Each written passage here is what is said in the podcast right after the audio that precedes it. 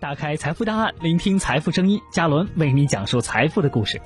王尊华在一家大型企业做文职工作，他的能力有目共睹，无论是工作能力还是文字水平，都是单位里高水平的人才。公司有重要的事情也都会交给他去处理，这充分体现了对他的重视。有一次，公司给少部分的员工涨工资，王尊华认为自己应该在名额之内。可最后并没有他的份儿，却给了一个能力业绩都不如他的女同事。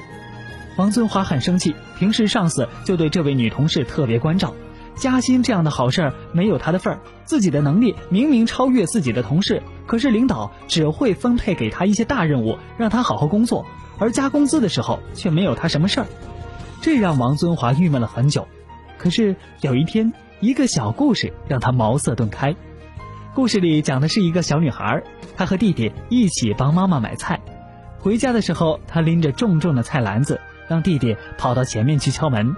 妈妈看到弟弟之后，就夸奖弟弟说：“嗨，好孩子，你真乖。”然后就给了弟弟一个大大的红苹果。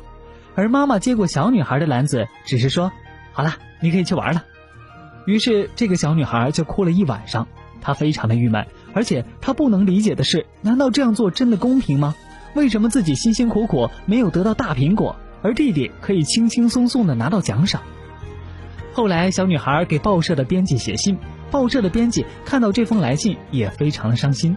他知道生活中的确有很多这样的现象，可是有一天，他的一个同事掉了一枚戒指，他就安慰他说：“嗨，你的手啊已经长得很漂亮了，不需要过多的装饰了，丢了就丢了吧。”没想到这名同事听了赞美之后就不那么郁闷了。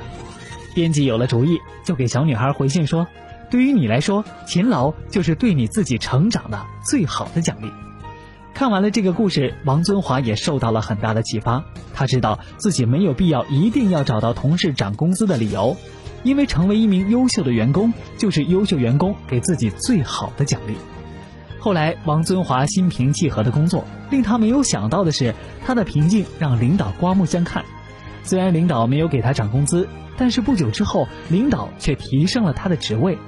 这一次的提升，他的收获就不再是和同事之间区区的工资差距了。攻心一计，成败只在一念之间。